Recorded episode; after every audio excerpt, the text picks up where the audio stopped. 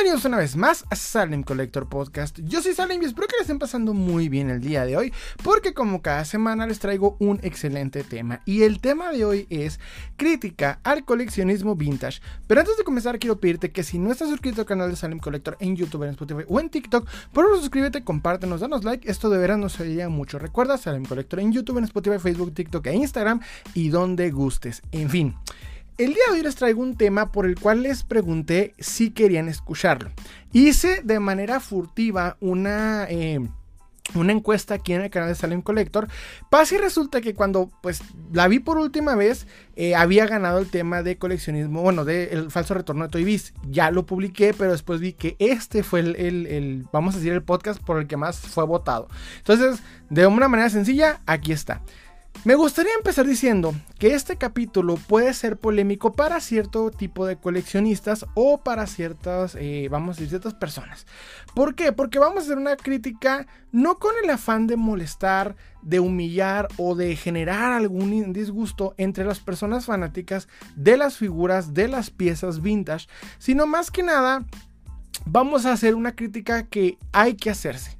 Si tú has observado por lo menos varios podcasts eh, que haya yo publicado o el contenido, habrás notado que yo no solamente me he dedicado a criticar tanto a ciertos personajes dentro del coleccionismo, sino también eh, vertientes del mismo. Ya, ya critiqué el coleccionismo moderno, que es el que yo principalmente pues eh, participo, el que yo personalmente junto, pero el coleccionismo vintage es algo que, de lo cual he estado investigando desde hace bastante tiempo y al mismo tiempo he empezado a coleccionar piezas de este tipo, pero al participar en este mercado me he dado cuenta de ciertas cosas que hay que platicar que hay que preguntarnos por qué suceden y si está bien que estas cosas sucedan, porque muchas veces estamos atrapados entre ciertas artimañas de coleccionistas que han tenido mucho más tiempo que nosotros en este, en este ramo del, coleccionismo, que es el coleccionismo vintage, y pues obviamente ah, caemos en sus trampas y muchas veces pues terminamos pagando de más por piezas que realmente no lo valían. Entonces, este, eh, esta crítica es interesante al mismo tiempo porque si tú te pones a ver a creadores de contenido, bueno, y aquí me voy a poner un paréntesis, el coleccionismo vintage se ha tenido, eh, ha tenido mucha, una fama muy fuerte desde hace ya bastante tiempo, principalmente por los creadores de contenido con más suscriptores de este tema, que es el coleccionismo de figuras de acción, y al mismo tiempo los medios este, audiovisuales como pues la televisión, este, reportajes, la misma, eh, los programas de televisión, o sea, muchas cosas que han estado, han estado dándole mucho foco y énfasis a este tipo de piezas antiguas. Ya en estos tiempos es muy común saber sobre las piezas, por ejemplo, el caso de las de Star Wars, ¿verdad? El caso de Boba Fett que fue censurado por parte de Kenner, eh, la combi de, Hot Wheels que vale miles y miles de dólares. Entonces, todo este tipo de cosas ya se empiezan a conocer por la gente en general, lo que hace que, pues, cuando te empiezas a, entender o a saber qué hace que estas personas empiecen y compren estas piezas antiguas, te empiezas a hacer preguntas interesantes porque empiezas a decir por qué de la nada se cotizan tanto, qué impacto tienen y por qué esto es bueno o malo para nosotros coleccionistas de figuras de acción en general. Entonces, sin más preámbulo, comencemos. Me gustaría empezar diciendo lo básico. Algo que yo creo que ya todo coleccionista sabe y si no, no hay problema, aquí lo explicamos. El coleccionismo de figuras de acción en general se divide en dos vertientes, el coleccionismo moderno y el coleccionismo vintage.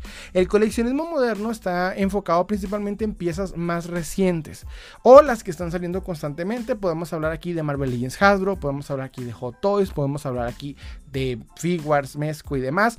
Estas piezas que son muy famosas, aunque muchas de estas piezas ya llegan a tener un considerable tiempo de su salida, estas marcas son más enfocadas por ser modernas, por traer lo que está de moda a, eh, hacer en figura de acción.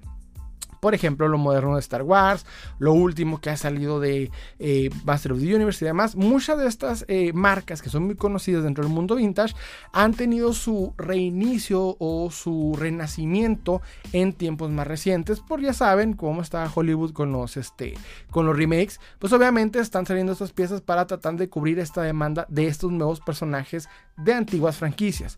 Sin embargo, el coleccionismo vintage es diferente porque en su mayoría son piezas que llegan a tener de 25 a 35 años de antigüedad. Esto no es una ley, no significa que una pieza sea considerada vintage con ese tiempo en específico, pero entre los coleccionistas de figuras de acción sí le están empezando a dar prácticamente ese tiempo para considerarla vintage. No hay nada oficial, pero entre colegas, entre coleccionistas, es el tiempo que se llega a manejar para poder definir si una pieza es vintage o no. Si una pieza llega a tener más antigüedad, o sea, si salió por ahí de los 30 para abajo, esta pieza ya no se considera coleccionismo vintage, sino más bien antigüedad. Y en este, al considerarse antigüedad entra en otro mercado, en otro tema, en otro tipo de coleccionismo y en otros factores muy diferentes de cotización. Entonces, cuando hablamos de figuras de acción vintage, estamos hablando principalmente de, se podría considerar desde los 50 para acá. Ok, es un tiempo aproximado, no hay nada realmente eh, definido. Ahora bien, ¿qué tenga un aproximado, o sea, que se le pueda considerar una pieza vintage desde los 50 para acá, no significa que sea el enfoque principal de los coleccionistas del vintage. O sea, el enfoque que le da el mercado a las piezas tiende a ser principalmente de la década de los 60 hasta en algunos casos ya se está viendo principios de los 2000. ¿ok? Ya para este punto, las piezas, por ejemplo, que salieron en los 90 que no hace más de 5 o 6 años, eran ignoradas, ahorita están teniendo un auge bastante fuerte porque muchas personas que nacimos en los 90 ya vemos estas piezas con nostalgia.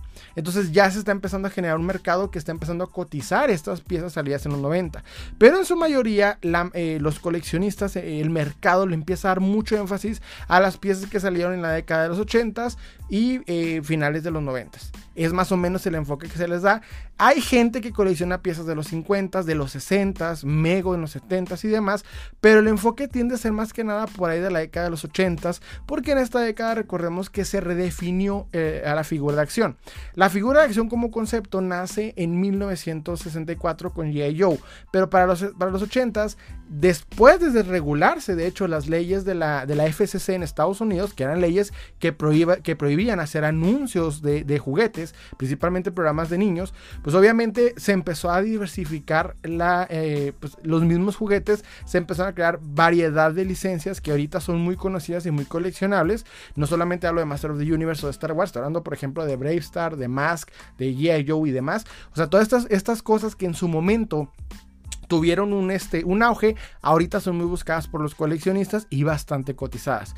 Un punto también que me gustaría enfocar mucho del coleccionismo vintage para poder entender su, eh, eh, de por qué es tan importante es porque a diferencia de otros tipos de coleccionismo, este en particular tiene un mercado bastante fuerte internacional. Es decir, los coleccionistas de países diferentes empiezan a comprar piezas de otros países. O sea, gente de Inglaterra o de España empieza a comprar piezas antiguas de México y viceversa. México ya empieza a buscar piezas antiguas de India, de Italia, de Francia. O sea, ya no es algo que se queda solamente con piezas que salieron en tu niñez de tu país, sino de otros países para buscar variedad y expandir las colecciones. En este aspecto, vemos pues mucho más que nada eh, eh, la cotización de las variaciones de diferentes piezas salidas ya sea en España, en Estados Unidos, en México y demás. Entonces ahorita vamos a platicar muy bien de esto, pero mi punto es que hay un mercado internacional bastante fuerte, bastante palpable, por el cual las piezas, las personas empiezan a cotizar y a darle un coste mayor a las piezas. Es decir, estas, estas, estas figuras de costar en su momento 100, 200 pesos en un tianguis ya se empiezan a cotizar hasta miles de pesos porque ya no se venden solamente en la ciudad en la que te lo encontraste, sino lo empiezas a mandar de manera internacional porque ya hay un coleccionista en otro lado del mundo dispuesto a pagar lo que sea para tener esa pieza. Entonces esto empieza a llamar mucho la atención de las personas que no están acercadas a este hobby, que ni siquiera tienen relación alguna, pero que buscan una oportunidad económica y esto empieza a afectarnos como coleccionistas, principalmente aquellos que sí tenemos una conexión con este tema o que de alguna manera pues ni siquiera sabíamos pero nos está afectando económicamente. Ahorita vamos a explicar por qué, pero de manera resumen hay que entender que existe un mercado internacional bastante fuerte.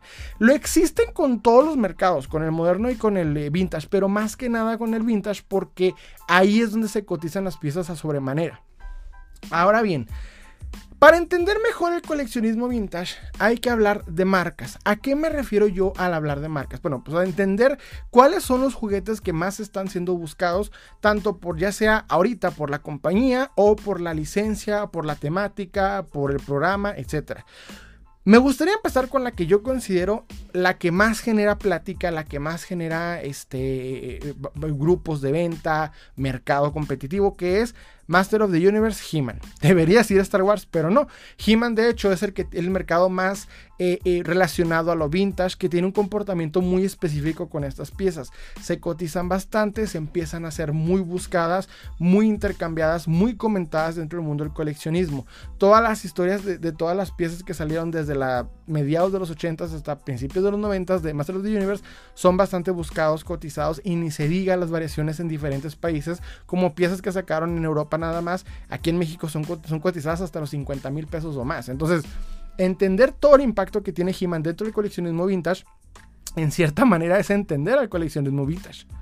Pero si entendemos que Master of the Universe fue una, respuesta, hacia un monstruo mucho más grande mucho más fuerte en los 80s, que es Star Wars, no nos falta mucho para entender que Star Wars sería el otro lado, la, la otra cara de la moneda. No lo pongo tanto como la principal del coleccionismo vintage porque Star Wars es tan grande que ser coleccionista de Star Wars es ser específico en una rama de, todo este gran coleccionismo.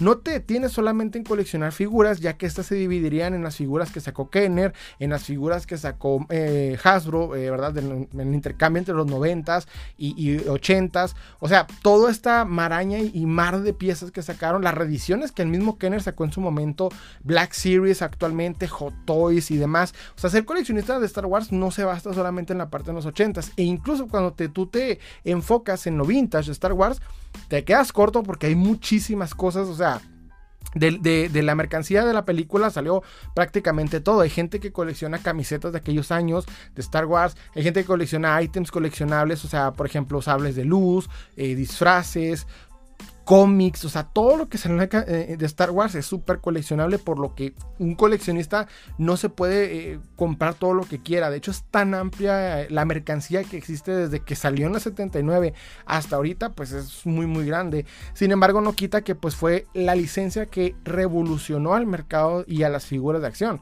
Antes de esta, las figuras tenían diferentes este, escalas, diferentes características, y después del nacimiento de, de Star Wars Kenner, las figuras se centran a 3.75 pulgadas, que son como 10 centímetros, y a las 5 articulaciones universales. Ni se diga el enfoque a los vehículos, la variedad de los mismos, etcétera, etcétera, etcétera. O sea, Star Wars es un mar de cosas y en cuanto a vintage se refiere, pues ni se diga.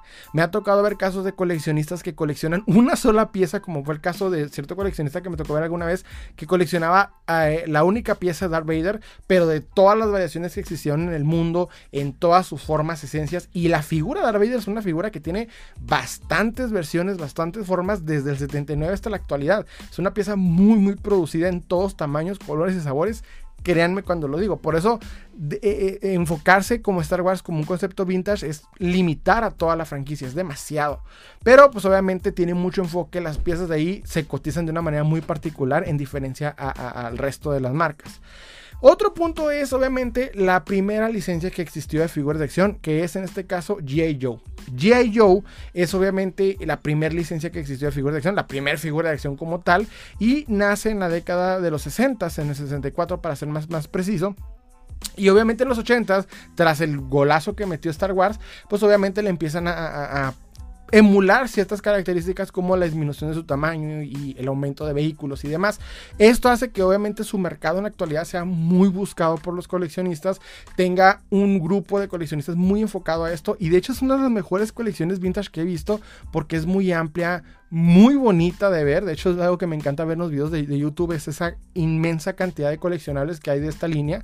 Una de mis piezas favoritas es el USS Flag, ¿verdad? Que es el display con mayor tamaño que existe. Entonces, todos estos factores hacen que las piezas sean muy buscadas y por ende muy cotizadas. Ni se diga lo que es Tortugas Ninja. Aunque Tortugas Ninja podría considerarse hasta este punto la más reciente, porque pues, es la de las últimas.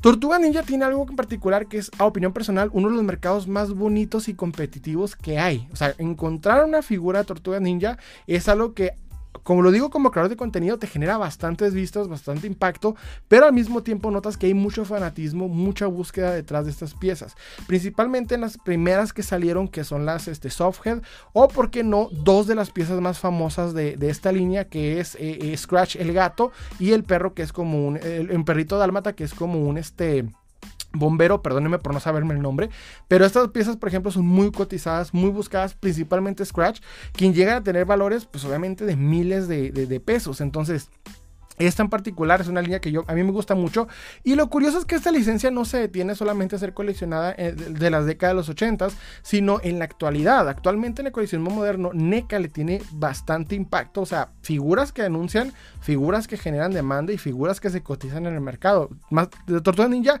es una licencia muy buscada, pero en, en su aspecto vintage tiene mucha variedad, muy buscada por muchos coleccionistas que tienen bastante cotización en el mercado. Aunque si fui redundante, me entienden ese concepto. Por último, me voy, bueno, el siguiente es Mask. La línea Mask, aunque no es tan conocida, está principalmente en una, serie animada en los 80s, es, este, sus piezas son muy buscadas. Sus piezas entre los coleccionistas son bastante eh, cotizadas, pese a que no son muy famosas, no todo el mundo las conoce, pero la gente que tuvo eh, la, dicha de ser niño en los 80, pues obviamente conocen la caricatura, conocen la franquicia y conocen las piezas. Entonces, algo particular que pasa con esta línea que me gustó mucho fue un dato curioso que subí a un short de YouTube, al mismo tiempo a, un TikTok, que es que Goodyear les hizo las llantas, o sea, Goodyear, la marca de llantas, le hizo las llantas a los vehículos de Mask porque estos intentaban emular lo más posible a un vehículo real. Tienen como diferencia o, principal característica que se transforman en otro tipo de cosas, pero a mí la verdad me gustan mucho, están muy muy geniales y pues ni se diga el, coleccionismo.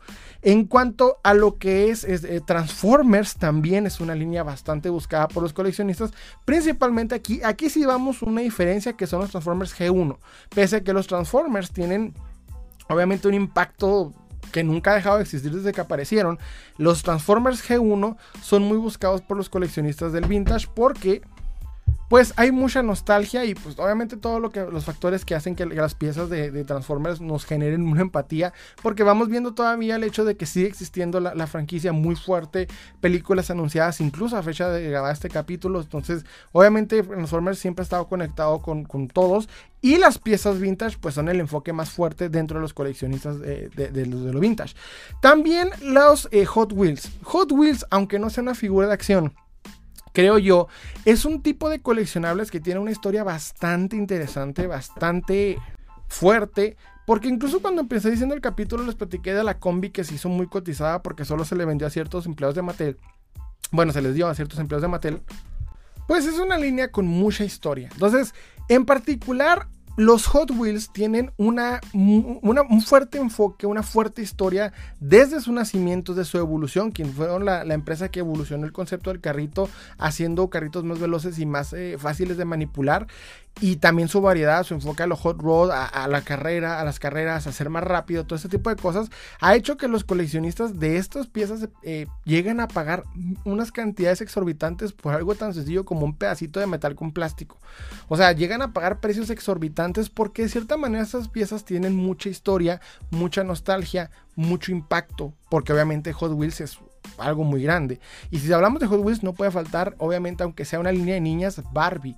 Pese a que Barbie eh, es una línea de muñecas, es la precursora de la figura de acción. Gracias al éxito que tenía Barbie, eh, Stan Weston fue el que dijo, vamos a hacer algo así, pero para niños. Y creó, obviamente, el concepto G.I. Joe junto con este, pues, Hasbro.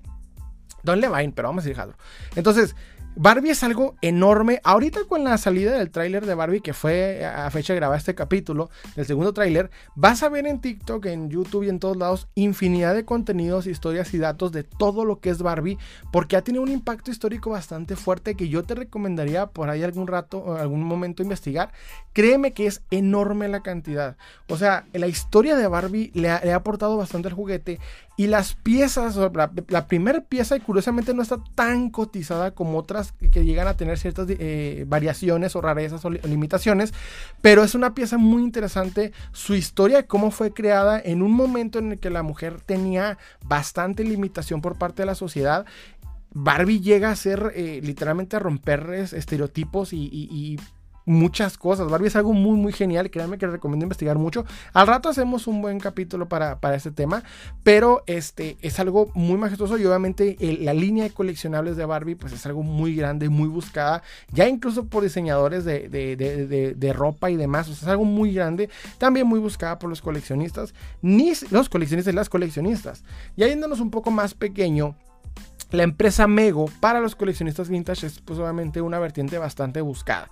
Y esto principalmente porque es la primera empresa que logró tener la licencia de los superhéroes y logró hacer los juguetes, pero al mismo tiempo la historia de, poder conseguir una infinidad de licencias para sus figuras empezó a pegarle a películas y a programas de televisión, por lo que Mego tiene una historia bastante buscada, bastante interesante y curiosamente su mercado es este, eh, muy difícil, muy, muy complejo, lo digo por experiencia, porque una pieza Mego no siempre es fácil de hallar y mucho menos con todos los, pues, con, los con, el trajecito, con los accesorios. Entonces, Mego es un tema bastante, a mí me encanta Mego, la historia de Mego, eh, la cultura, el mercado de Mego, pero es algo bastante difícil de, participar. Hay mucho, eh, hay que pagar bastante dinero por las piezas y obviamente son piezas que son bastante valoradas por los coleccionistas.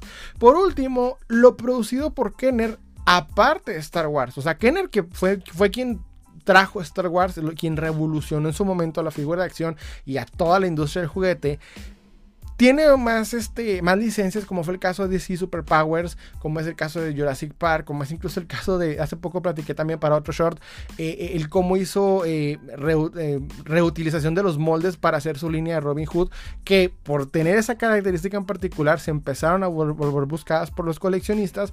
Prácticamente Kenner, lo que tengas desde ese momento, pues este, sigue siendo muy coleccionable. Incluso Hadro, quien tiene los derechos de Kenner, quien tiene a Kenner dentro de sí mismo, te está siguiendo produciendo piezas de, hechas por Kenner y te pone el logo de Kenner porque tanto impacto tiene esa empresa por los coleccionistas que sigue siendo bastante eh, buscada, bastante, eh, eh, pues sí, seguida por los coleccionistas. Kenner es, una de las, de las de las empresas jugueteras con más historia dentro del mundo del coleccionismo de figuras de acción y pues de todo juguete en general. Entonces, esas en particular son las marcas vamos a decir, más enfocadas dentro del mundo del coleccionismo vintage. Es a los que los coleccionistas buscan con más este enfoque, sus variaciones, sus rarezas y demás. Todo este tipo de cosas es en su mayoría a lo que se, lo que se enfoca. No es obviamente eh, lo único, hay muchas más marcas, hay muchas más licencias, muchas más cosas, pero en particular esto es como el epicentro de todo ese coleccionismo, ¿verdad? Porque ahorita les digo, con el avance del, coleccionismo vintage a lo que es la década de los noventas, figuras como por ejemplo Street Sharks, que hablamos hace un par de, bueno, un par de capítulos, al mismo tiempo figuras este como lo son este las Playmates, eh, ciertas cosas de los noventas que no eran muy buscadas en su momento, pero que ahorita la gente está atrás de ella, pues notas que el coleccionismo vintage no se detiene ahí, pero sí este, está expandiendo. Y obviamente entre más pasa el tiempo, más piezas empiezan a, dar enfoque de estas, de estas décadas.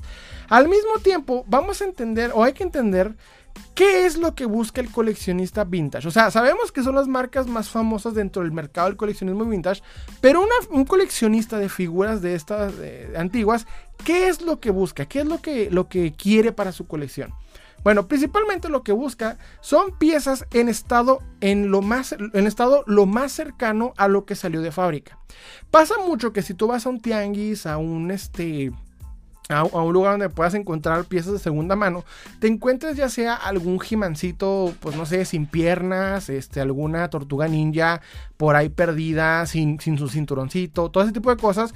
Y pasa que los quieres vender, los compras, los quieres vender y no son muy buscadas o, no son encontradas. Porque lo que busca un coleccionista vintage es que esté lo más cercano a lo que salió de fábrica. Es decir, que si la pieza está eh, en una caja super cherry, una caja super limpia, super finita, en perfecto estado, y hasta incluso si llegas a tener la tapita en la que ponían en los estantes, no sé si recuerdas las piezas, de hecho lo tengo en el logo del canal, que es como una, eh, eh, vamos a decir, un hoyito en el que ponías eh, la tarjetita de la, de la, figura sobre el, vamos a decir, sobre las, las, rendijas.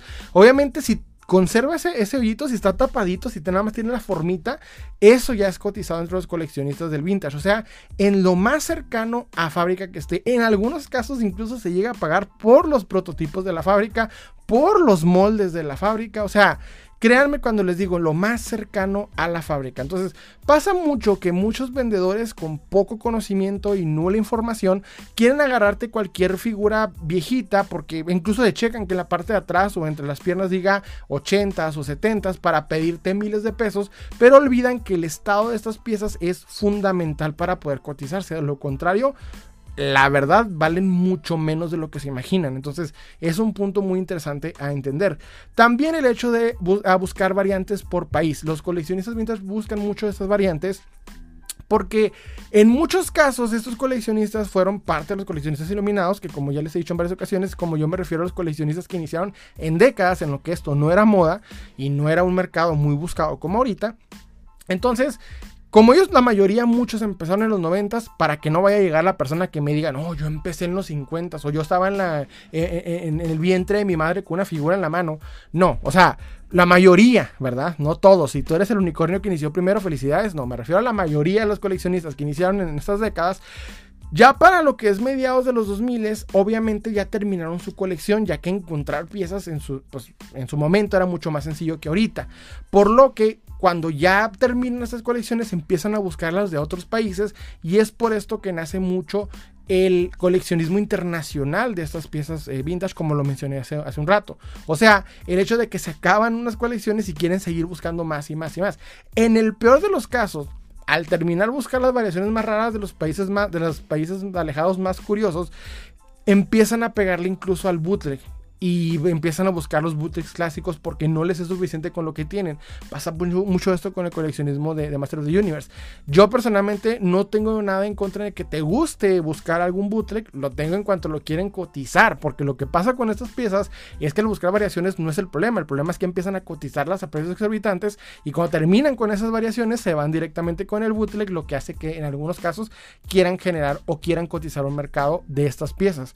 Al mismo tiempo, buscan mucho el concepto de la rareza. El hecho de que una pieza haya salido en un lugar específico, bajo ciertas condiciones, bajo ciertas situaciones, bajo ciertos lugares por poco tiempo. La rareza de las piezas, el hecho de que ya no las puedas encontrar con facilidad, hace que los coleccionistas vintage busquen más estas piezas y las coticen. Y por último, el hecho de ser piezas limitadas. No es lo mismo ser rara, porque ser rara es difícil de encontrar, pero al mismo tiempo con características diferentes a, a otras piezas comunes. Lo curioso aquí es que en las piezas limitadas puede ser una pieza que se haya producido muchas veces, pero porque, por, cuestiones de, que el tiempo las, las deshizo, la gente las tiró o lo que sea, las piezas limitadas es lo que le dan mucho, mucho énfasis. Me ha tocado ver en algunos casos gente que le da mucho valor a baloncitos de figuras que salieron en la década de los 70 que como la gente los perdía o lo que sea, pues ahorita llegan a valer hasta miles de pesos. Entonces, ese tipo de cosas son lo que buscan mucho el coleccionista vintage, el hecho de que sean piezas limitadas. Ahora, tal vez tú te preguntes, oye, pero entonces, ¿cómo es posible? Y aquí es donde me gustaría explicarlo, porque antes de ejercer la, la crítica hay que saber, hay que explicar que se entiende cómo funciona el coleccionismo vintage, es qué factores hacen que una pieza tenga valor dentro del mundo del vintage. Porque tú, como vuelvo y repito, tú puedes ir a un tianguis, a, un, a, cualquier lugar y encontrarte una de estas piezas incompleta y quererla vender y notar que pues, no se vende.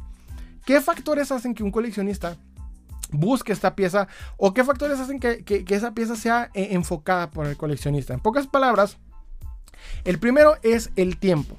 Un coleccionista vintage busca el hecho de que la pieza ya tenga tiempo de salida. Pasa mucho, aunque sea medio raro, que uno se pone a ver lo que son, eh, no sé, estos creadores de contenido con miles de suscriptores y cuando están escarbando entre los coleccionables, notas que se encuentran Marvel Legends o que se encuentran, no sé, piezas modernas, las quitan y se enfocan solamente en los 80s, porque para ellos que el tiempo haya pasado es un factor importantísimo. O sea, si la pieza no tuvo su tiempo de salida, la ignoran, básicamente no existió, aquí nada pasó, en muchos casos. En otro, el hecho también de, del factor nostalgia, un factor bastante cuestionable que ahorita vamos a, enfocar a, más profundidad, pero el factor nostalgia no solamente por el que ellos tengan una conexión de niños, sino por el que haya ahorita una nostalgia por esa pieza. O sea, cuando se anuncia una nueva película de Transformers o una nueva película de Barbie o una nueva película, lo que tú quieras, la gente empieza a recordar que tenía conexión con esta franquicia y hace que esa franquicia empiece a generar nostalgia, lo que hace que muchos de estos coleccionistas empiecen a darle mucho enfoque a las piezas de las franquicias que están generando nostalgia. O sea, básicamente si te genera, ay, es que Star Wars o es que eh, Ghostbusters o lo que sea, esa nostalgia es, lo que le da valor a estas piezas, ¿verdad? Porque tú puedes encontrarte una pieza de un de los ochentas que nadie conoció del programa, que nunca existió, y la gente no la pela y no tiene una evaluación a como lo tiene, no sé, una pieza de, de, Tortugas Ninja o demás. El hecho de, como te dije ahorita, las marcas de las que más se enfocan los coleccionistas es por el hecho de generar más nostalgia. Al mismo tiempo y por último, para entender por qué buscan, por qué se cotizan las piezas de esas personas, es como dije ahorita, el estado.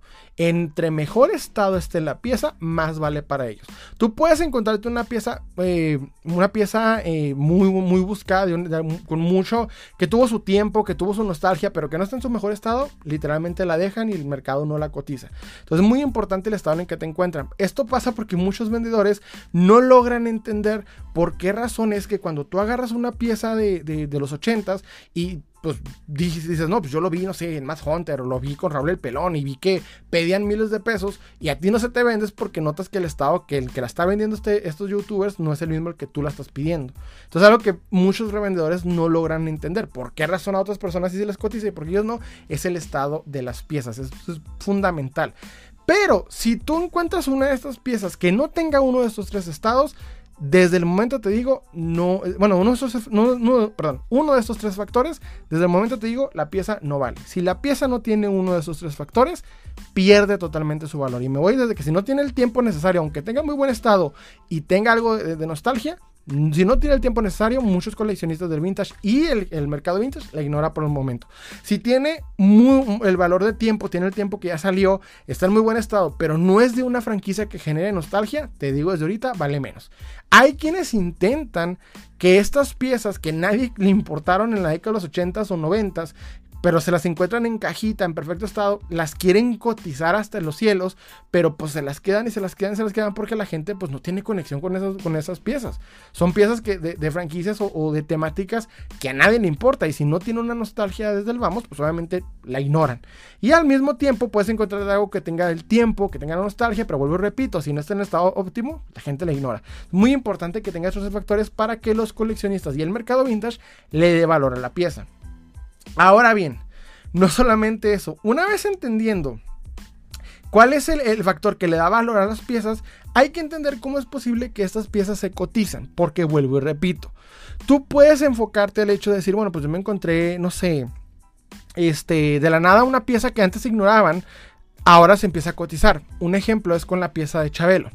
Recordemos que Chabelo sacó una figura a mediados de los 90. Esta figura tenía frases de Chabelo y es una figura mexicana, pero cuando tú la veías en un tianguis o lo que sea, mucha gente la ignoraba. La veías en los grupos de venta y la gente pues no era algo que estaba peleándose por tener. Uno que otro se le prendió el foco o sintió una conexión a la pieza y la consiguió, pero el mercado no tenía mucho enfoque a esta misma. De hecho, me tocó ver, por ejemplo, que eh, hace poco Raúl El Pelón subió su, eh, vamos a decir, su cacería con Ed Retro Out, que es un creador de contenido que yo sigo mucho, eh, en lo que fue el rock show. Y cuando están buscando piezas, se encuentran el Chabelo, se lo ofrecen en 150 y el vato creo lo deja. Y ahorita, después del, fallecimiento del señor Javier López Chabelo, que en paz descanse, este, la pieza se empezó a cotizar porque la gente empezó a sentir obviamente la nostalgia, la empatía, todos los factores que les acabo de decir. Y pues obviamente la pieza de costar los 150 o 100 y y gente llegó a pedir incluso en algunos casos 3 mil pesos. Entonces, suena risible, pero esto sucede por una razón. Todos nos quejamos. Y antes que salga la persona super genio a, decirle, a decirme que un youtuber en particular dijo que esto pasara, la razón por la que estas piezas que un momento son, ignoradas y al siguiente son buscadas es por la siguiente. El primero es el escaseo. El hecho de que la pieza se escasea porque la gente la empieza a buscar. Y al mismo tiempo, el hecho de creer de que la pieza posiblemente va a tener una cotización. O sea, cuando fallece Chabelo, las primeras personas que agarran la pieza es por decir, se va a acabar. Y al mismo tiempo, cuando ya tienen la pieza y dicen, no, pues se va a acabar, es, es que si no la compro ahorita, se va a cotizar. De hecho, esto pasa también con el coleccionismo moderno, pero en el vintage es más descarado. Porque las piezas en cuanto sale una película anunciada o de la nada una, una tendencia les da enfoque a estas, estas piezas, luego luego la gente va y las consigue, las, las tiene y, y, luego luego las empiezan a vender. Y algo que pasa mucho con el coleccionismo vintage es que la mayoría de los coleccionistas venden estas piezas y son los que cotizan estas piezas, no con el afán de ganar dinero para ellos, sino de mejorar su colección. Porque conseguir una pieza con todos sus accesorios y en su mejor estado posible es más costoso. Entonces, para esto venden las incompletas, las que no les sirven tanto, pero se encuentran y utilizan esos factores de beneficio para poder tener más ganancia. Eso no es cuestionable, es válido, de hecho está bien, yo también lo hago, todos lo hacemos, parte del mismo coleccionismo, pero empieza a haber problemas cuando notas que gente que no entiende este tipo de cosas empieza a participar y cualquier cosa que ya lleva a tener un 80 en, en, su, en su piernita, en su manita, etcétera, pues ya la gente empieza a, a pensar que la pieza vale miles de pesos, pero hay que explicar por qué esto no sucede.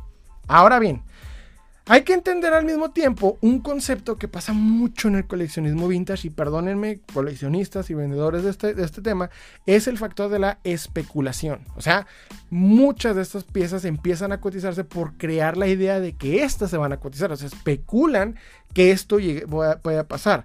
Prácticamente lo que hace que las piezas especulen, o sea, el hecho de, crear la idea de que van a cotizarse, es porque hay una tendencia que está desde el vamos. En este caso del Chabelo fue obviamente el, fallecimiento del señor eh, López Chabelo, de Javier López Chabelo. Eh, al mismo tiempo, cualquier tendencia, es una película que vaya a salir, una, no sé, alguna noticia, o simplemente que los gringos pasa mucho esto con el coleccionismo vintage. Que los gringos de la nada le empiezan a enfocar una pieza y ya todos empiezan a creer que ya, ya se va a acabar y hay que, hay que comprarla. Esta especulación afecta muchísimo el coleccionismo vintage y en este punto mucho más que el moderno. Porque aquí la especulación la maneja en este caso la, la tendencia. Si sale, no sé, la película de Flash, la gente quiere las figuras de Flash. Pero en el coleccionismo vintage es más difícil porque aquí las figuras de Flash nunca se van a costar 10 mil o 15 mil pesos. En el vintage, cualquier cosita, cualquier respiro medio raro una pieza así que se cotiza exorbita, piezas exorbitantes. Entonces, es un tema muy, muy curioso. Ahora bien, hay que enfocar también el hecho de el factor nostalgia. Me gustaría dar, eh, eh, vamos a desarrollar el tema de la nostalgia. Yo sé que ahorita para explicar qué franquicias tienen más enfoques del vintage es el aspecto de las franquicias que generen nostalgia. Sin embargo, muchos coleccionistas vintage utilizan este tema para darle más valor a su colección y por ende a sus coleccionables. Y aquí es un tema que podemos cuestionar. Porque la nostalgia no la venden con todos y con todo. Y no solamente con el coleccionismo de las figuras, sino incluso las películas en la actualidad. Vuelvo y repito, la, la película de Barbie viene por la nostalgia que la gente tiene con la franquicia. Lo cual no está mal, es una tendencia válida, o sea, la en que te venden, pero sí cuando empiezas a cuestionar si realmente la nostalgia es lo válido para pagar miles de pesos por algo, es donde empiezas a ser un poquito más inteligente económicamente hablando y al mismo tiempo más avispado a la hora que te vendan algo. Entonces, voy a empezar con esto. La nostalgia eh, tiene como definición la tristeza melancólica originada por el recuerdo de una, de una dicha perdida. Es decir, Recordemos mucho que eh, llegamos a pensar mucho que el pasado siempre es mejor que el presente o que el futuro, porque ciertas cosas que vivimos nos generan una alegría que ahorita muy difícil podemos obtener.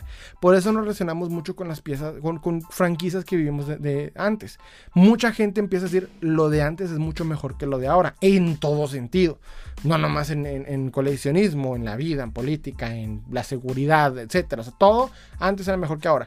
Porque empiezas a relacionar que el pasado era mucho mejor y pasa y resulta que simplemente es un efecto de la memoria de olvidar lo que te causó este eh, dolor, estrés y solamente enfocarse en lo que te causó placer en el pasado. De hecho es un, tema eh, por ahí de memoria muy interesante.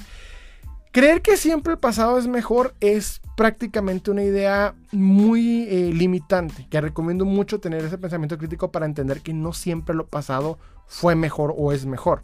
Al mismo tiempo, la nostalgia causa inspiración, te hace sentir bien contigo mismo, te hace sentir que estás eh, haciendo lo correcto o que puedes traer de nuevo esa, esa felicidad antigua. Al mismo tiempo, eh, llegamos a ser, a ser, irracionales cuando pagamos bajo el factor nostalgia. Por eso muchas personas llegan a pagar lo que sea por al acordarse sobre la pieza que tuvieron de niños, etc. Como vendedor de coleccionables me ha tocado ver infinidad de veces algún coleccionista que llega a mi, a, mi localito, a mi localito, no tengo local, cuando me toca vender en algún evento o una expo, lo que sea, llegan a mi lugar y cuando están checando mis piezas agarran una y les recuerda algo, oh no manches, esta la tenía de niño, etcétera, y luego luego me preguntan y pagan lo que sea. Muchos vendedores aprovechan de esta idea porque hay mucha gente que llega a pagar pero de aquí empieza obviamente para meterse por ahí la especulación de las piezas y creer que porque algo te causa nostalgia inmediatamente todo el mundo va a pagar. No siempre pasa, llega a pasar, pero no siempre pasa y esto siempre hay que entender que pues no es algo realmente muy positivo a la hora de pagar por algo. Al mismo tiempo, eh, es la base principal del coleccionismo vintage en todo sentido. Un coleccionista de piezas vintage tiende en su mayoría a ser una persona ya en sus 40 para arriba en su mayoría, no todos. Yo sé, unicornio mágico, que tienes 15 años y coleccionas vintage, te felicito. No todos, en su mayoría, porque si no especifico esto, no me falta el comentario que me comenta, no, yo no, yo sé, yo sé, eres el unicornio mágico, te felicito. No, me refiero a que la, en su mayoría, las personas de entre 40 para arriba tienen esa conexión porque les tocó ser niños en los 80s. Para estas personas, levantarse a las 10 de la mañana, tuvieron esa dicha, les envidio, yo vengo a los 90s, no me tocó esa dicha, pero ustedes sí, que se levantaban los 80s en la mañana, en domingo en la mañana, veían Familia con Chabelo, después se veían He-Man o veían Battlestar o venían, no sé, cualquier cosa, pues para ustedes obviamente la conexión con esas piezas es fundamental. Por esta razón, el, el, vamos a decir, la, la nostalgia es la base del coleccionismo vintage. Porque si el coleccionismo está enfocado principalmente en ciertas franquicias y a su vez en ciertas piezas, es obviamente por esa conexión que tienen. No todo, sino todo el caso, no, todos los casos, pero mucho, mucho del factor nostalgia es lo que sostiene a la evaluación drástica y, y extrema de las piezas de coleccionables. Al mismo tiempo, y por último, se utiliza mucho este factor para subir el precio de las piezas por cualquier cosa. De hecho, cuando tú llegas ya un vendedor te empieza un speech de que esa pieza eh, muy rara, mira, ya no existen, ya no las hacen como antes, si no la compras ahorita la vas a perder porque es muy muy buscada, etc. Es una excusa perfecta para vender y no solamente en el coleccionismo, en cualquier cosa. El mismo cine en la actualidad se está basando en puras franquicias que generan nostalgia. Eso es lo que nos está vendiendo en la actualidad. Nostalgia, el tema nostalgia. Todo el tiempo nos vende nostalgia porque siempre tendemos a relacionar que el pasado era mejor, nos daba más felicidad. Resulta que la mente simplemente borró los detalles dolorosos para enfocarse solamente en lo que te causó placer y felicidad. Por eso, cuando terminas con alguien, pues pasa el tiempo y te empieza a acordar las cosas bonitas y ya no de todo lo malo. A menos que hayas tenido una mala relación, pero ese es otro tema. El punto es que eso son el factor, el factor nostalgia en el coleccionismo es un factor que se utiliza mucho como excusa. Como excusa para subir precios drástico, porque hay gente quien sí cae redondito hacia este tema y paga lo que sea, pero al mismo tiempo hay gente que esta idea la, quiere crear, o sea, quiere venderte algo que según tú te va a causar nostalgia y pues resulta que no. Y no es realmente un término adecuado para subir drásticamente el precio de cualquier pieza, es algo que yo cuestionaría desde el vamos. Ahora bien, entendiendo qué es lo que busca, o vamos a entender al coleccionista vintage, ¿ok? ¿Quién es esa persona que está pagando miles de pesos por piezas de su niñez? ¿Quién es esta persona que está eh, eh, dispuesta a tener, a pagar 10 mil pesos por un pedacito de, aluminio en, llantitas o lo que sea. Y antes de que alguien llegue, venga y me diga, oye, no, pero pues usted, eh, el que colecciona Marvel Legends actual lo hace, sí, yo sé. Lo que pasa es que la diferencia del coleccionista vintage, el coleccionismo moderno tiene gamas de diferencia. Es decir, te venden más por más dinero. ¿Sabes cómo? O sea, entre más pagas por una pieza es porque más detalles tiene, es porque más eh, diseñada para ser coleccionable está. Y muchas veces el coleccionista vintage está pagando por juguetes hechos con la intención de ser jugados por niños y que solamente pasó el tiempo y ya de pronto, ¡pum! O sea, tiene una cotización diferente. No es algo negativo, no está mal. Vuelvo, repito, no está negativo, no te estoy criticando eso, simplemente es para que lo cuestiones y decir, pues es cierto, aquí hay algo que hay que notar. El primero que para entender un coleccionista vintage es que tiene una extrema conexión al factor nostalgia. Todo lo, que te acabo de decir de la nostalgia es el factor extremo que tiene. O sea, la nostalgia es la principal cosa que te dice para poder excusarse a sí mismo y a los demás por qué está pagando por estas piezas sin un raciocinio un poquito más lógico. Lo cual no tiene nada de malo, o sea, todos al ser coleccionistas no utilizamos muchamente la muchas veces la lógica para pagar las piezas, pero creo que en particular el coleccionista vintage es la primera persona que te excusa con un speech es que la nostalgia. de alguna u otra manera, su factor de que niño me levantaba y veía las caricaturas, o mi papá me llevó a ver el cine, esta película, etcétera, etcétera, es el factor que te, que te excusa. No tiene nada de malo, pero sí se nota cuando lo estás checando, ¿no? Cuando dices, ¿qué onda? ¿Por qué pagan tanto?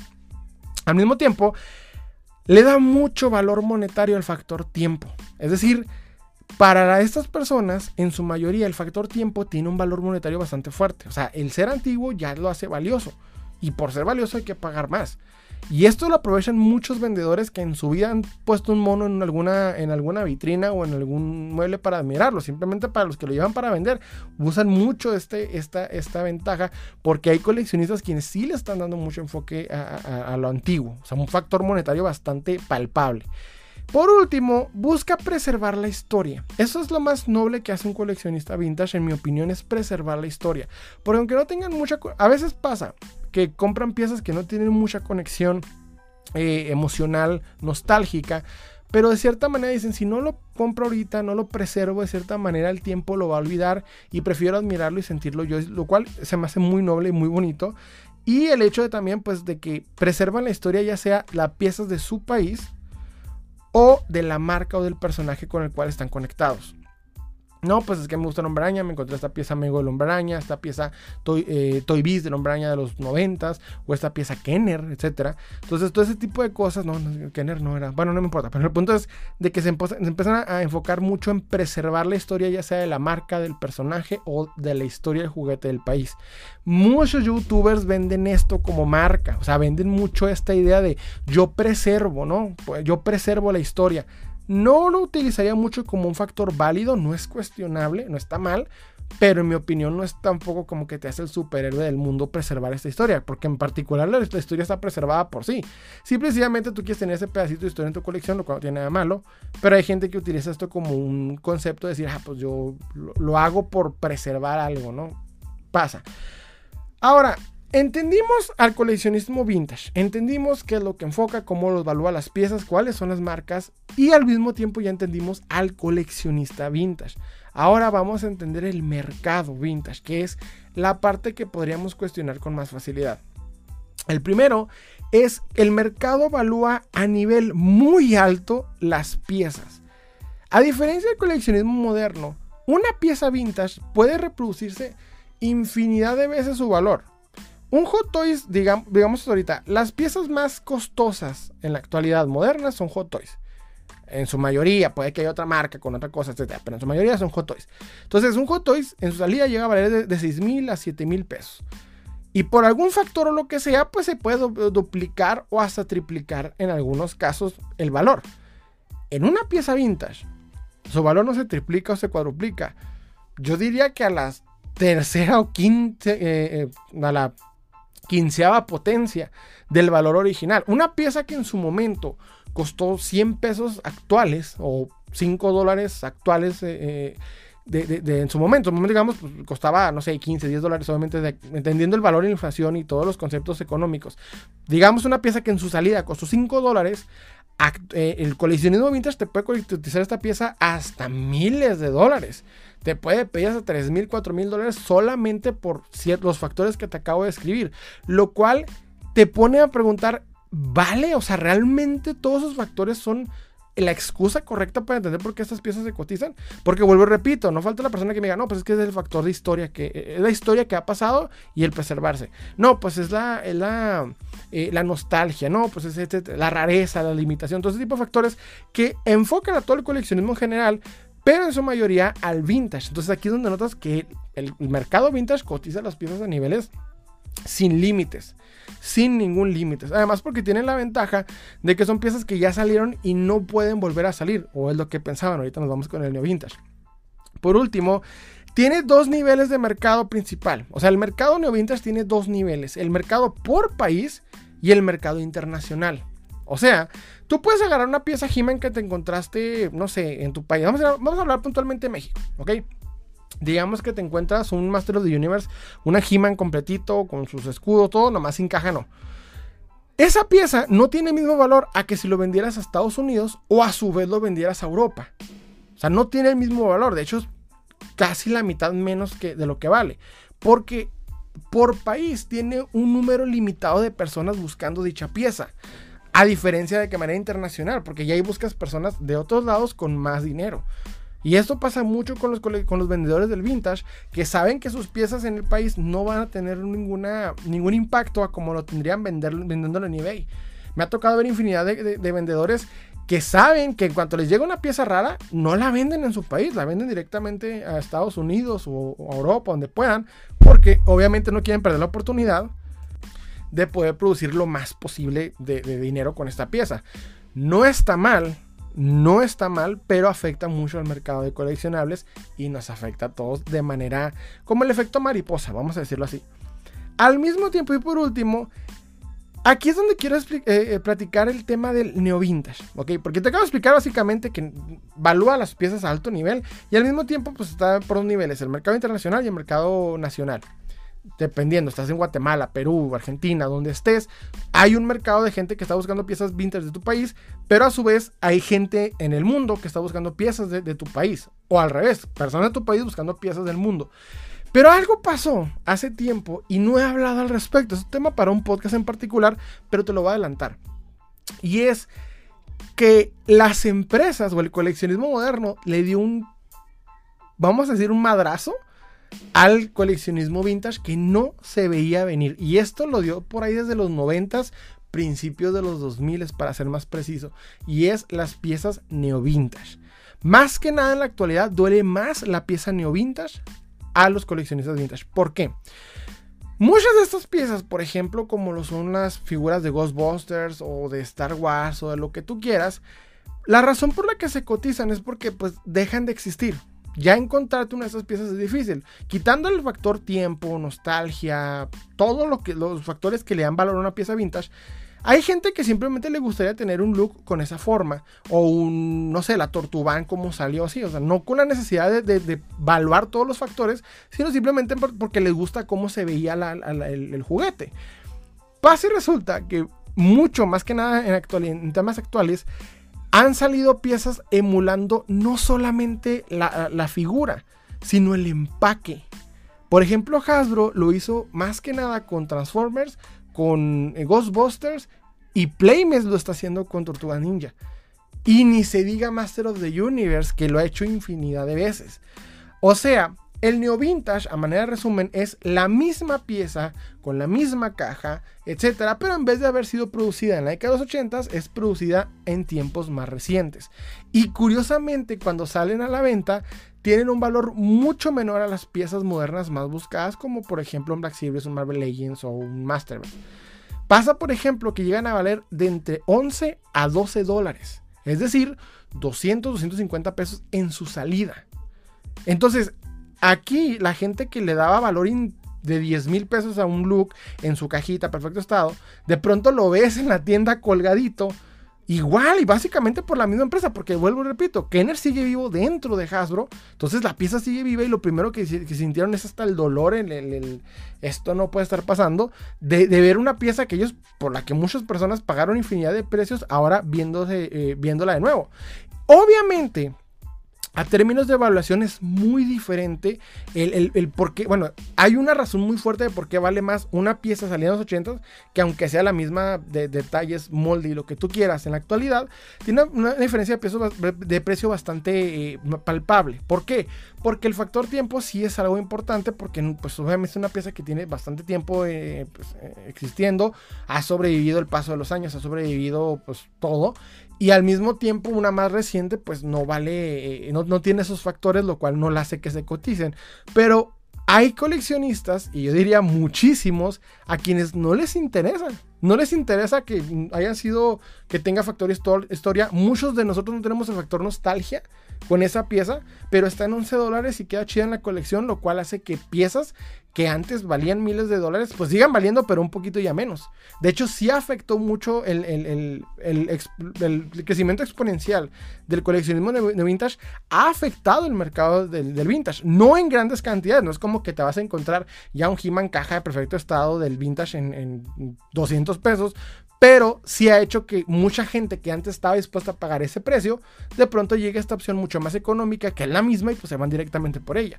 A mí me encantó y me encanta mucho el Neo Vintage por esto mismo. Por ejemplo, cuando salió la, la Tortuban, que para los que me siguen han visto, vieron la, casilla que hice en TikTok y, lo han subido aquí a YouTube en Shorts, el cómo esa pieza pues trae la misma caja, la misma, todo, o sea, lo mismito.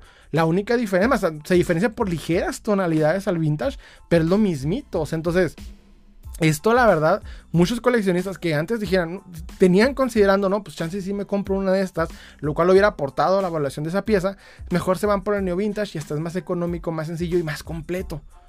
Entonces es algo como que hay que, hay que reconsiderar el hecho de, que el Neo Vintage es en cierta manera la crítica principal que se le puede dar al Vintage, el cómo el factor tiempo, nostalgia y estado se ven obviamente comprometidos cuando la misma empresa que tiene los mismos derechos, ya sea con otro nombre, como el caso de Kenner Hasbro o Mattel, que todavía sigue existiendo y tiene Master of the Universe y te sigue sacando los Origins y te sigue sacando lo que tú quieras, pues básicamente saca de nuevo la pieza y pues le está dando en la madre mucho a ese mercado. Y aunque estos mismos coleccionistas han hecho, bueno, ese mismo mercado, no tanto los coleccionistas, sino más bien vendedores y demás, han intentado tratar de, vamos a decir, o sea, eh, eh, tener todas las piezas, o sea, ¿cómo es la palabra? han intentado acaparar estas piezas para que se coticen, han fracasado porque siguen saliendo, siguen saliendo. Vuelvo y repito lo que vivimos, por ejemplo, con lo que fue el, eh, el, Master of the Universe Origins en México. Cuando salió en México, había personas hasta golpeándose en, los centros comerciales. Y ahorita no es difícil encontrarte una, figura de, Origins. El castillo de Grayskull incluso en algunos casos está en remates en 700 pesos en algunas tiendas departamentales. En su momento causó un furor de que iba a ser cotizado y ahorita lo puedes encontrar muy económico. Y aunque yo sé que el, castillo de Origins no es lo mismo al castillo vintage, lo sé, tengo el vintage, o sea, entiendo sí le da un, golpe fuerte a que muchos coleccionistas que decían, pues voy a comprar mejor este que está más chido y está más moderno y pues traigo todo lo mismo que tenía el anterior es algo que te pone eh, a cuestionar. Y me encantan más las, empresas que le dan, pues básicamente traerte la misma pieza. Fue el caso con los Ghostbusters, eh, con los Real Ghostbusters, quienes tienen un mercado muy fuerte, muy eh, cotizado entre varios coleccionistas y de pronto llega Hasbro y te saca las mismas piezas con la misma caja, con los mismos detalles, con lo mismo. Entonces aquí es un tema muy interesante, pero de cierta manera notas que cuando viste comprometido los tres factores que le dan valor a una pieza o al mercado en sí, de pronto empieza a temblar. No, lo, no los afectó, o sea, obviamente nunca va a valer más una neo vintage que una vintage, por más que se cotice y cause emoción, pero a fin de cuentas si notas que ahí hubo, pues tembló, como quien dice, tembló, les tembló poquito. Ahora, ¿cuál es la crítica al coleccionismo vintage? ¿Está mal ser coleccionista vintage? No, solo que como han estado escuchando a través de este capítulo, hay varios detalles que les podemos cuestionar y que tenemos que cuestionar. Y aunque yo sé que no falta el que me diga, bueno, yo soy híbrido, yo también tengo un moderno y vintage, sí, yo también te digo, yo sé, yo también. Pero fuera de nosotros hay coleccionistas que solamente se enfocan a esto, al vintage y en su mayoría llegan a tener una capacidad económica bastante notoria, por lo cual utilizan esa ventaja para poder cotizarse las piezas entre ellos y que el mercado solamente se maneje entre ciertas personas, porque vuelvo y repito, la mayoría de los coleccionistas están más enfocados en el coleccionismo moderno, en esas facilidades que te da como es el caso del Neo Vintage o la variedad de obviamente pues hay, hay que entender una cosa de manera objetiva.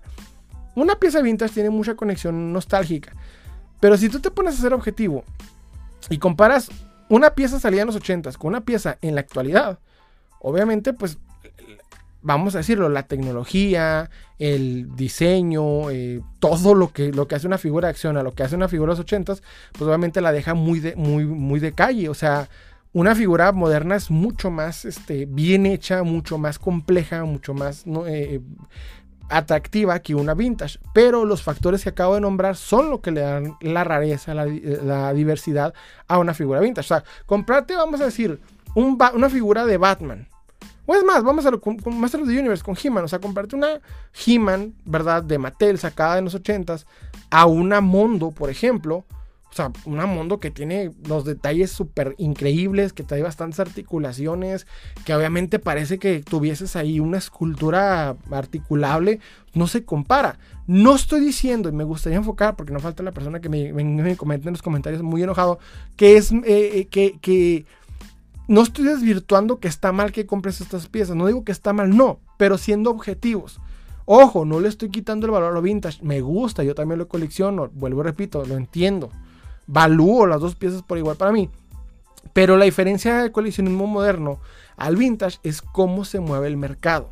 Porque el mercado vintage está muy enfocado en lo que es la especulación de las piezas y la nostalgia, algo que el moderno no se amarra bastante. el moderno está más enfocado no tanto en la nostalgia, sino en las tendencias. Las tendencias es lo que lo tiene donde está. Y las tendencias es lo que le da mucho enfoque. También en vintage, pero más, no tanto como la nostalgia. Entonces, básicamente, si el defecto del mercado vintage sería la nostalgia, el defecto del mercado moderno sería las tendencias. Pero bueno, un punto es el, la especulación descontrolada. Muchas veces pasa que para que una pieza se, bueno, para que una pieza se cotice, tiene que seguir la ley de oferta y demanda. En el coleccionismo la ley más importante. Entonces, Pasa y resulta que cuando una pieza es muy buscada, empieza a escasear y esto hace que suba el valor. Pero en el vintage pasa algo mágico, pasa algo curioso. Es la pura especulación la que mantiene la cotización de la pieza. Porque pasa y resulta que no hay una cantidad grande de personas buscando una, un carrito de Jurassic Park del 93. Pero sí hay muchas personas que están buscando la nueva figura de, de Shazam o de Blue Beetle. Porque va a salir la película. Si me entienden ese concepto, hay mucha especulación. Lo, que sostiene en su mayoría el mercado vintage es la especulación. No todos los vendedores, no todos los coleccionistas, lo digo por los unicornios que me van a decir que no, ellos no lo hacen. Yo sé, yo entiendo perfecto. Mi punto es que en su mayoría sí pasa esto. Ahora bien, es extremadamente costoso. Extremadamente costoso. La mejor de las figuras, vuelvo y repito, la marca más cotizada de las figuras este, eh, modernas es Hot Toys y estamos hablando de, de 6 mil a si quieres 10 mil pesos. Y ya yéndonos arriba de eso estarías pagando por props recién hechos o por detalles a escala real o lo que tú quieras, coleccionables ya a escala real. Pero en el caso del, vintage, estamos hablando de juguetes súper sencillos, de plástico súper económico que en su momento tiene esto. Y lo único que está sosteniendo estos precios son los factores que les acabo de decir: nostalgia, estado y tiempo. Eso es la única diferencia a un coleccionismo moderno. coleccionismo moderno, para que se cotice, tiene que ser la pieza súper bien hecha, prácticamente sacarte al actor de la, de la tele y dártelo en la mano. Y el coleccionismo vintage es un simple juguete. No está mal, ojo, yo, yo sé a lo que me dedico, yo entiendo, entiendo esa emoción, ¿ok? No estoy diciendo eso, pero hay que entender que esos tres factores son lo que controla la, eh, eh, la cotización descarada y desmedida del coleccionismo vintage. Al mismo tiempo, se le da un valor bastante fuerte a lo que es el tiempo y la preservación de la pieza. De una pieza que se ha preservado el tiempo y que tiene bastante tiempo en circulación, debe ser valorada. Eso no lo voy a, no lo voy a responder yo. Lo dejo a ustedes y me gustaría si lo, tienen, si lo pueden responder en los comentarios. Es, ¿tú crees que una pieza, por hecho de tener tiempo y ser preservada, debe ser cotizada? Porque antes de que me digas que sí, déjame ponerte un factor hay infinidad de cosas en un tianguis o en una tienda de antigüedades que, puede, que tienen esas dos cosas, que están bien preservadas y que tienen tiempo y no valen miles de pesos en un mercado. O sea, quitando el factor nostalgia, tendencia e historia, ¿vale la pena que una pieza que simplemente sobrevivió en buen estado sea, costosa? Porque si tú vas a un tianguis te puedes encontrar básicamente lámparas, te puedes encontrar eh, gadgets, hasta, no sé, ropa en perfecto estado que salió en los 70 pero que no tiene esa cotización drástica. Hay artículos de ropa que se han cotizado, sí, yo sé, ciertos tenis y lo que tú quieras, pero te pregunto, o sea, por el hecho de haber sobrevivido, ¿debe de costar tanto? Esa es la pregunta que dejo en la mesa y me gustaría que se respondiera. Al mismo tiempo, hay muy poca información al respecto. Muy, muy poca. Muchas veces y pasa que tú ves a un creador de contenido que se encuentra la pieza, te dice dos palabritas, no, sí, salen los 50 en España, ya, lo que sigue. Pero cuando tú te pones a investigar sobre el nombre, sobre la pieza, notas que hay extremadamente poca información.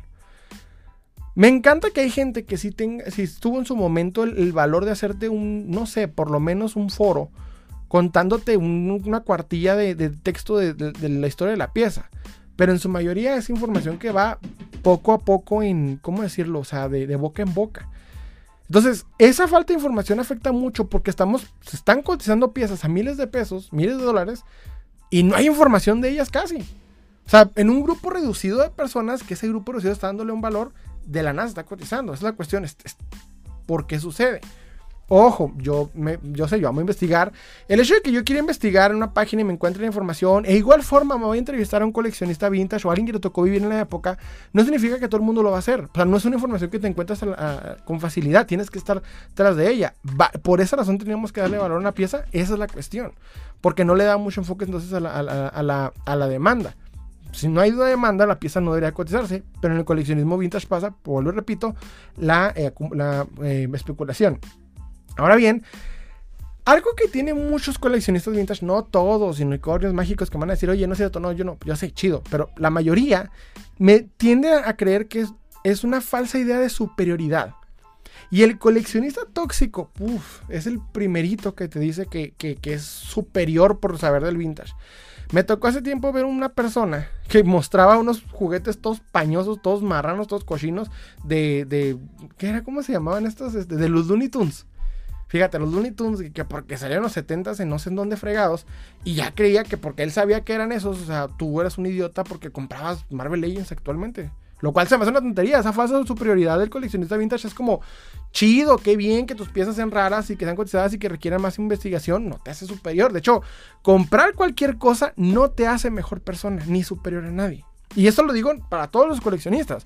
Porque en el moderno no me falta la persona que llegue y diga, pues yo porque colecciono Hot soy mejor que los que coleccionan Mezco. Y yo porque colecciono Mezco y Figuas soy mejor que los que coleccionan eh, Marvel Legends. Ahí es un tema que, que hay que anotar. Aporta. Un punto me gustaría también decir, aporta la acumulación.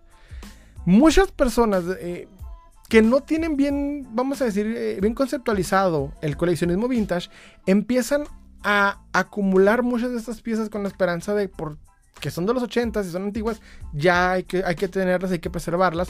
Y tienes por ahí unas vitrinas repletas de monitos que ni el caso, que lo único que hacen es generar más espacio y más contaminación a tu propio lugar. Y eso también pasa con el moderno, pero el vintage en particular, al ser piezas muy sencillas, muy simplonas, obviamente mucha gente empieza a pensar que cualquier juguetito que se encuentran vale mucho. Entonces es un tema que también afectaría, pero también lo pondría en el moderno, solo que hay una diferencia. Cuando tú agarras un Marvel Legends o cuando tú agarras, no sé, incluso Marvel Legends de Toy Biz, a comparación de esas, figuritas que tenían dos, tres articulacioncitas, pues notas que hay una diferencia hasta de calidad, de, vamos a decirlo, de valor. Y obviamente, pues las puedes diferenciar, pero hay coleccionistas vintage que le meten mucho a este tipo de piececitas y repletan sus habitaciones de nada, porque obviamente, vuelvo, repito, si la pieza no está completa, pues no tiene un valor en en el mercado vintage. Y aunque el factor nostalgia sea la base para muchos coleccionistas, hay quienes no hay quienes buscan solamente por su rareza. Y me ha pasado más que nada verlo con gente con más capacidad económica. Y ojo, lo que se gaste la gente su dinero es un problema. Pero muchas de estas personas generan una inflación innecesaria dentro del mismo coleccionismo. ¿Ok? Y es por ejemplo esas personas que no tienes una conexión con una pieza de los 50 en España, pero vas y pagas miles de pesos solo para esos dos factores. Ahí es donde hay que cuestionarse, ¿vale la pena esto? Porque yo entiendo, por ejemplo, a alguien que se pague 10 mil pesos porque le encanta Han Solo y quiere la mejor versión de Han Solo. Pero alguien que simplemente encontró una pieza viejita por eso de ser viejita y voy a pagar, no sé, 15 mil pesos, es lo que, yo, lo que yo cuestiono. Es decir, que no hay una conexión real a la pieza, es simplemente más el participar en ese mercado que se especulan entre ese grupo corto de personas. Porque, vuelvo, repito, en comparación al, coleccionista vintage, hay mucho más coleccionista moderno por, las tendencias. Las tendencias es lo que más genera la, pues sí, el enfoque a, las piezas, a los Marvel Legends. Funko es el ejemplo perfecto de lo que estoy diciendo. Pero en el caso de los vintage, más que nada el hecho de poder pagar algo caro, porque se tiene la opción. Lo cual no hay problema cuando tienes dinero, pero cuando, por ejemplo, eres un fanático de ese tema y te toca entrar a ese mercado, está bastante bastante competitivo en muy mal pedo. Pero es algo que yo pondría sobre la mesa el que entiendo, o sea, se vale si tienes el dinero gastar lo que quieras, ¿verdad? Solo que muchas de esas personas aprovechan esa rareza solamente para, eh, ¿cómo decir?, resaltar. No realmente por amor a la pieza o la nostalgia, sino por eso resaltar. Hace tiempo me tocó ver un video de un, coleccionista que traía ahí unas figuras variantes de, de, de, de Master of the Universe de España, de Inglaterra, de Francia, y dices, ¿para qué quieres una figura de Francia? O sea, Chido que te guste He-Man. Nos encanta He-Man. es bonito, pero ¿por qué quieres una figura de Francia? Y la única diferencia la, la, que ya tienes es dos tonalidades y la que la cabeza está más dura. O sea, se me hace una cosa bien extraña. Y entiendo, por ejemplo, ciertas de, eh, variaciones que dices, ah, está chido, o sea, trae un traje totalmente diferente. No sé, pero cuando notas que es la misma pieza solamente en diferencia los colores, tonalidades sencillas. Esto lo critico hasta con las personas que compran una, que critican un, bootleg moderno eh, por las tonalidades de diferencia que tiene original. O sea, No sé, es un punto que yo pondría sobre la mesa. Puede ser criticable, puede ser cuestionable, es debatible, lo entiendo. Pero es algo que yo ahí pondría sobre la mesa. ¿Para qué tanto es?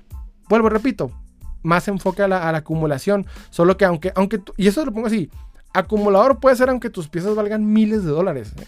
O sea, tener piezas a lo, a lo tonto, sin una conexión real a las piezas, te hace un acumulador. Hay que tener conexión directa a las piezas. Y te lo digo yo, que aunque puede parecer un acumulador, todas estas piezas tienen una conexión específica conmigo, por alguna razón las tengo. Es algo que todo coleccionista tiene que saber por qué tiene las piezas que tiene, lejos de solamente pagarlas. Al mismo tiempo es, ¿quién se beneficia de la ultra cotización? Aquí me voy a poner a, dar datos chapoy, a especular, ¿ok? Aquí me voy a poner a, dar datos chapoy. No me tomes en serio si no quieres, pero te lo voy a dejar sobre la mesa. Curiosamente, y esto lo voy a decir así, en lo que es el arte, hay una crítica hacia ese arte moderno basura. Las bananas pegadas en la pared con tape, eh, los pantalones de mezclilla puestos al revés, etc. Todo ese arte que vemos, que de hecho hay quien le dice amparte, hay quien le dice arte VIP. Entonces hay opiniones. Pero el punto es, ¿por qué existe este arte y por qué hay gente pagando miles de euros por este arte? Aquí entra una, una especulación de, eh, vamos a decir, lavado de dinero. ¿Ok? Estoy hablando específicamente del arte lavado de dinero. Porque al momento de pagar miles de dólares por una pieza, estás moviendo dinero de manera sencilla sin necesidad de, tener que declararlo. Esto pasa con el arte, es una crítica muy bien conocida, investigaciones están en, puerta, pero en cuestión del coleccionismo, del coleccionismo, principalmente el vintage, no es a gran escala, pero sí a más pequeña. Y es que hay personas que en vez de declarar a Hacienda o a la institución, al fisco, a lo que tengan que, al país que refieran, en vez de declarar estas piezas, como muchas veces no entran en esas categorías, no siempre, quienes sí, pues obviamente te hace la oportunidad de saltar ese ingreso extra y al mismo tiempo, pues obviamente saltar impuestos. Entonces, por esto muchas veces se crea la idea de que parte de la ultracuantización descarada de piezas vintage viene por ese movimiento de dinero discreto para evitar pagar impuestos. Este es un tema que se le ha hecho crítica a ciertos creadores de contenido. No voy a decir nombres si no estoy declarándole en contra de nadie, pero la razón por la que se pagan estos sobreprecios es para poder mover dinero de manera sencilla sin necesidad de declararlo y por ende, vuelvo repito, ahorrarse impuestos. Es una crítica que es un, es un rumor, lo pongo sobre la mesa, dato chapoy. No me tomes en serio si no quieres, pero lo pongo sobre la mesa, es interesante. Por último, yo criticaría la, la sobrevaloración del tiempo del factor tiempo. Como les dije ahorita, yo dije sobre la mesa él, vale la pena que una pieza esté bien preservada y tenga su tiempo. Yo aquí me pongo a hablar sobre la sobrevaloración del factor tiempo. Que una pieza antigua exista no significa que necesariamente tenga que ser valiosa. ¿Ok? Pasa mucho que en Estados Unidos hay una cultura de coleccionismo bastante palpable. Pasa y resulta que muchas de estas personas que viven en Estados Unidos vienen de familias que migraron a, esta ciudad, a este país y obviamente lo único que se traían de sus países era lo que traían en sus bolsillos y esos pequeños artefactos, esos pequeños items, esos pequeños este, eh, cositas, las, les dieron un valor eh, sentimental bastante fuerte. Lo cual al entrar a un nuevo continente, a un nuevo país con todo un futuro por delante, empezaron a darle un factor nostálgico bastante fuerte, lo que con el tiempo le dio bastante valor a las cosas. Cuando tú ves, por ejemplo, el precio de la historia, o básicamente History Channel, notas que hay un sinfín de programas que, que se enfocan a esto, a la venta de cosas, al consumismo, pero es porque hay un factor histórico dentro de sí de estas piezas. Le dan un valor a la historia bastante fuerte, un valor al tiempo pasa mucho en Estados Unidos, no en todos los países. Yo, yo, doy mucho la teoría que en México, por ejemplo, al ser un país que siempre tuvo mucho, que tuvimos mucho desde el principio, recursos, eh, opciones, no estamos muy arraigados a las cosas o a la historia como lo hacen otros países. Sin embargo, este factor en cuanto al coleccionismo notas el por qué ciertas cosas que antes no tenían importancia, de pronto la tienen. Me tocó verlo primero, me dio mucha curiosidad cuando de la nada jeans, los primeros jeans que salieron se empezaron a cotizar en Estados Unidos o diversas así cositas que no, no buscarías tener en un cuadro o, que no se ven bien en una repisa, se empiezan a cotizar por la historia que tienen. Y es porque en Estados Unidos, por ejemplo, le dan mucho valor a lo histórico, lo que hace que en muchos países, al moverse en estas monedas, en esos factores, se empieza a buscar también. Igual, este, los países con mucha historia tienden a no darle tanto eh, valor a eso porque siguen viviendo bajo esa historia. Aún así, notas porque de cierta manera el esto afecta mucho al coleccionismo porque dependiendo del país en el que te ubiques, el valor que le dan a la historia es el valor que tienen las piezas que crecieron y evolucionaron ahí. En conclusión, me gustaría decir lo siguiente. Yo personalmente admiro mucho el coleccionismo y las piezas vintage porque hay una historia muy interesante detrás y yo siempre se las trato de encontrar por medio de los eh, shorts de YouTube y de TikTok y trato por lo menos de mostrar esa historia, o sea, mostrar los datos de cómo algo nació, quiénes fueron los personajes que participaron y demás. Es algo que a mí en particular me encanta. Pero yo cuestiono personalmente la especulación drástica que hay sobre las piezas vintage, porque no tanto porque yo quisiera tenerlas en mi colección, o sea, yo sé que muchas eh, críticas que se le hacen a ciertos coleccionables o a ciertos coleccionistas, por ejemplo, youtubers y demás, viene, viene mucho de, envidia o de falta de yo no poder poseerlo y lo quiero. En mi caso no es así, no critico el coleccionismo vintage porque no lo puedo tener, sino más bien porque creo que mucho de ahí se esconde una especulación drástica de cierto beneficio hacia un grupo limitado de, personas que solamente puede participar ahí. Es decir, la cantidad de coleccionistas que entienden, saben y pueden pagar el vintage es muy, muy reducida en comparación a los coleccionistas que compran Marvel Legends, que compran un Black Series y demás. Yo sé que hay un debate muy fuerte sobre si esto los hace mejores o no. Personalmente te digo, no. Pero aún así es interesante el ver cómo ciertas piezas, eh, cuando notas cómo funciona ese mercado y escuchas sus mismos argumentos para darle evaluación a sus propias piezas, dices, ah, caray, pues si me pongo a notar bien las cosas de manera objetiva, hay cosas que puedo cuestionar. No digo que está mal que se coticen las piezas vintage, entiendo que hay que preservar de cierta manera la historia, hay demanda, aunque no la podamos ver, pero aún así, sí es bueno cuestionar por qué se paga tanto y si nosotros debemos pagar tanto por esos factores. Tal vez te sirva decir, bueno, pues, si a la próxima una pieza vintage vale pagar tanto o simplemente disfrutar del hobby como es. Este hobby es para disfrutarlo. ¿Ok? Hay quien lo ve con símbolo de pesos o de, dólar, pero yo en lo particular creo que este hobby es para disfrutarse, es para sentirte bien contigo mismo al ver a la pieza con la que tienes una conexión directa. Es, es sentirte orgulloso poder obtenerla. Y muchas veces la dificultad de obtener esta pieza le da un valor especial para ti, porque recuerdas cómo batallaste y al mismo tiempo dices, la admiras por decir, ah, pero la tengo, es mía, aquí está. Entonces es algo que en particular no cuestiono y creo que está bien en parte eh, eh, cómo funciona el coleccionismo vintage. Sin embargo, no está de más poner preguntas para saber si realmente es correcta o no es correcta la manera en la que se manejan esos, esos coleccionistas y esos coleccionables. En fin, eso fue todo por mi parte. Espero que les haya gustado. Los invito a suscribirse. Recuerden que estamos subiendo podcast los viernes, dos, no, sí, los, miércoles, perdón. Eh, video reviews de lo que nos ocurra entre el sábado y el domingo. Les habla o les deseo un excelente día.